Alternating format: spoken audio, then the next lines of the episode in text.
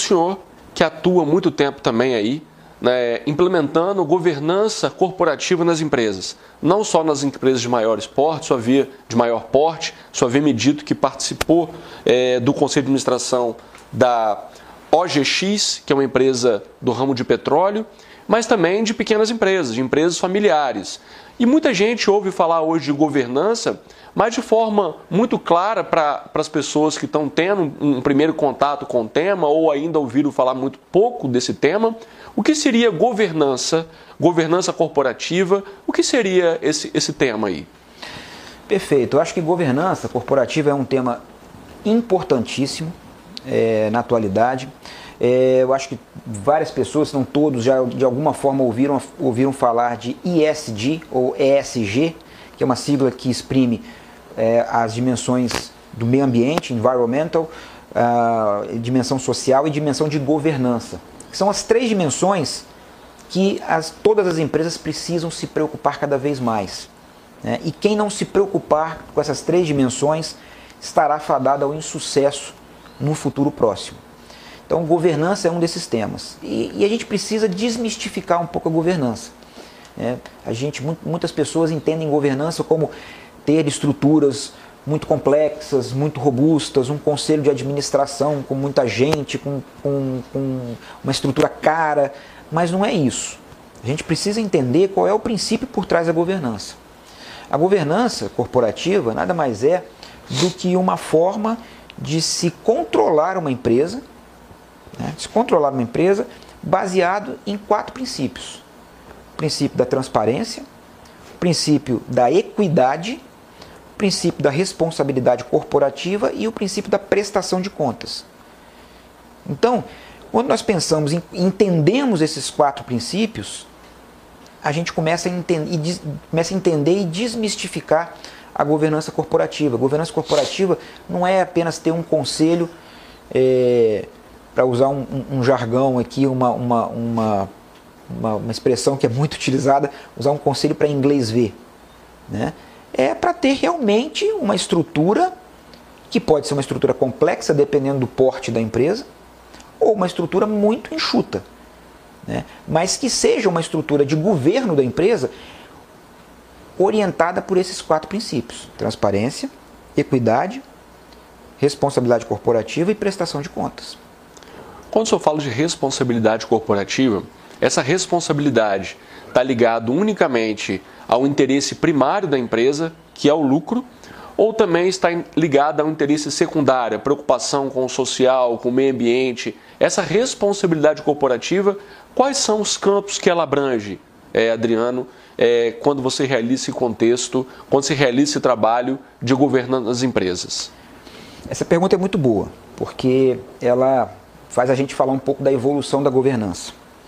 A governança, quando surgiu lá nos Estados Unidos, final da década de 70, início da década de 80, ela era voltada é, basicamente para a proteção do acionista. Ou seja, garantir que o acionista teria preservado o seu a, sua participação no lucro da empresa. Tá? Isso era uma outra era. Era uma era em que a função social da empresa era dar lucro. Nós, entramos, nós estamos entrando numa nova era do capitalismo. Né? Estamos entrando na era do capitalismo de propósito, ou capitalismo consciente, ou capitalismo de stakeholders. O é, que, que é isso? Hoje não se admite o lucro pelo lucro. E cada vez mais não se admitirá. Né?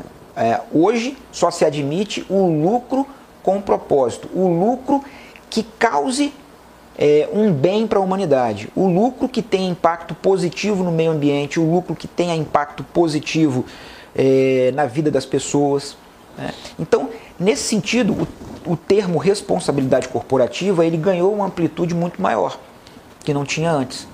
É uma, uma, uma amplitude de que a função da empresa é gerar lucro, porém é gerar, gerar lucro, sendo observados os direitos e os interesses de todas as demais partes interessadas no negócio.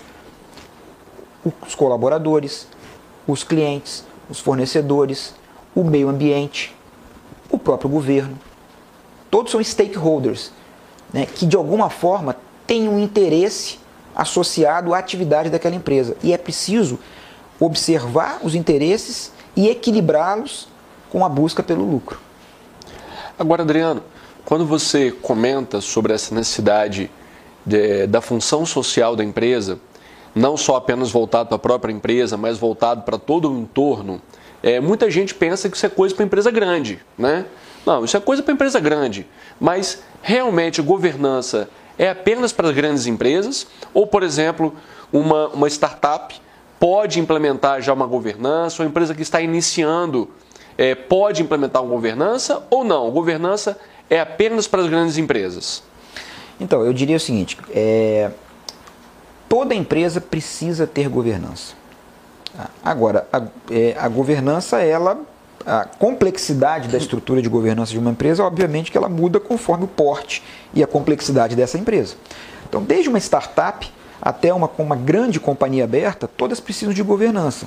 Uma grande companhia aberta vai ter uma estrutura muito mais robusta, uma estrutura de é, vários níveis de diretoria, de gestão, um conselho de administração com 5, 7, 9 membros, com uma diversidade, com vários membros independentes, membros que não têm um relacionamento é, prévio com a, com a empresa, um conselho de sócios, uma, uma boa organização da sua Assembleia Geral, porque normalmente essas empresas têm muitos acionistas, um conselho de administração com comitês de assessoramento.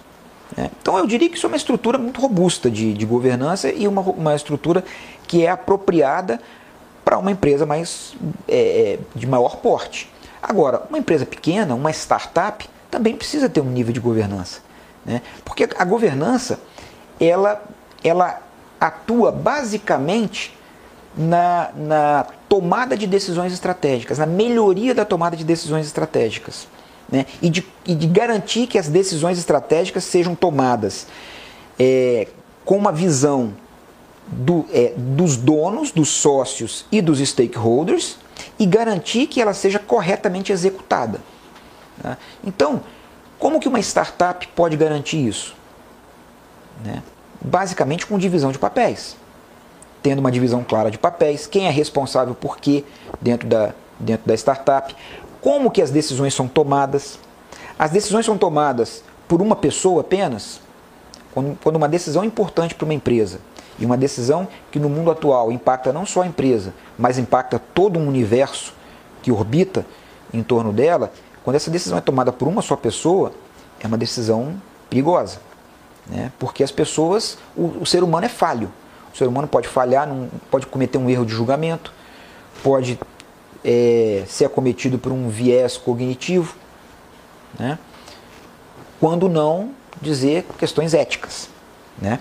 Então, uma decisão tomada por uma só pessoa ou por um grupo restrito de pessoas não, e, e, um grupo que não tenha diversidade são decisões complicadas e arriscadas para a empresa. Então, quando se consegue, mesmo com uma startup, que uma de, determinada decisão importante passe pelo crivo ou por um controle de outras esferas, uma startup, por exemplo, pode ser um mentor um mentor, um conselheiro, uma pessoa que possa dar um respaldo para o empreendedor na, tomada, na sua tomada de decisões.